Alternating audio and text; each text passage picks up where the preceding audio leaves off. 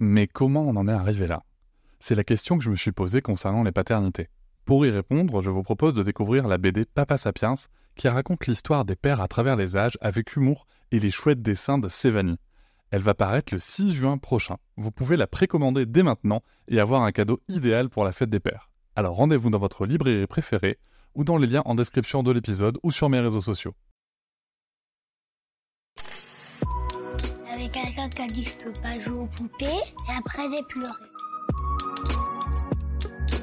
Bienvenue sur Papatriarcat, le podcast qui réfléchit à la parentalité au XXIe siècle pour l'affranchir du modèle patriarcal. Bonjour chers auditoris, merci pour votre soutien, merci pour les 5 étoiles que vous mettez sur vos applications de podcast, merci pour les commentaires, notamment sur Apple Podcast. Vous me demandez souvent comment est-ce que vous pouvez soutenir le podcast encore plus Eh bien, sachez qu'il existe l'abonnement Papatriarcat Plus.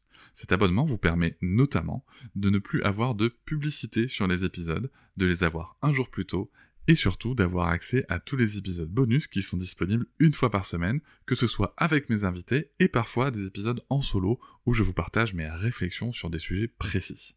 Pour vous abonner, il vous suffit de vous rendre sur le lien disponible dans la description de chaque épisode. Je vous invite maintenant à découvrir un court extrait d'un des épisodes bonus.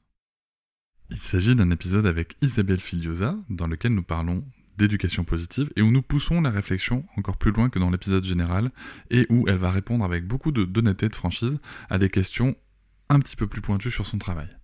Et je voudrais commencer par vous poser une question concernant un petit peu votre travail. C'est qu'en allant sur votre site, on peut découvrir la méthode Filiosa.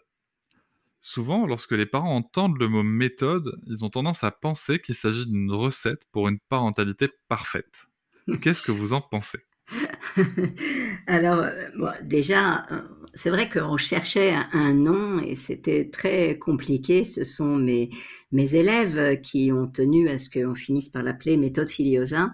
Et j'ai fini par accepter parce que effectivement, euh, non, c'est pas une méthode dans le genre euh, la recette pour avoir un enfant parfait, euh, mais c'est il y a quand même une méthodologie, une méthodologie de travail, une méthodologie de réflexion.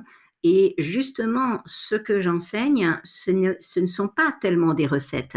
Euh, alors, dans les livres que je publie, euh, donc les livres américains, etc., euh, il y a un certain nombre de petites recettes que j'aime bien parce que ce sont toutes des techniques hein, qui sont éprouvées et qui peuvent aider vraiment beaucoup les, les parents. Mais c'est pas mon cœur de métier. Mon cœur de métier, moi, c'est davantage d'aider les gens à réfléchir et euh, quand j'ai un souci, comment je fais pour euh, comprendre ce qui se passe? Donc oui, j'ai une méthodologie. Je vous remercie de m'avoir écouté. Je vous invite à vous abonner et nous pouvons aussi nous retrouver sur Facebook, Instagram et sur le blog papatriarca.fr. À bientôt.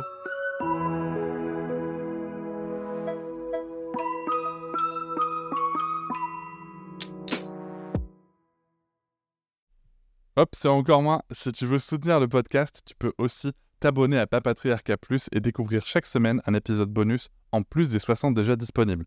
À découvrir sur tes applis de podcast comme Pocketcast, Castbox ou encore Apple Podcast. À très vite.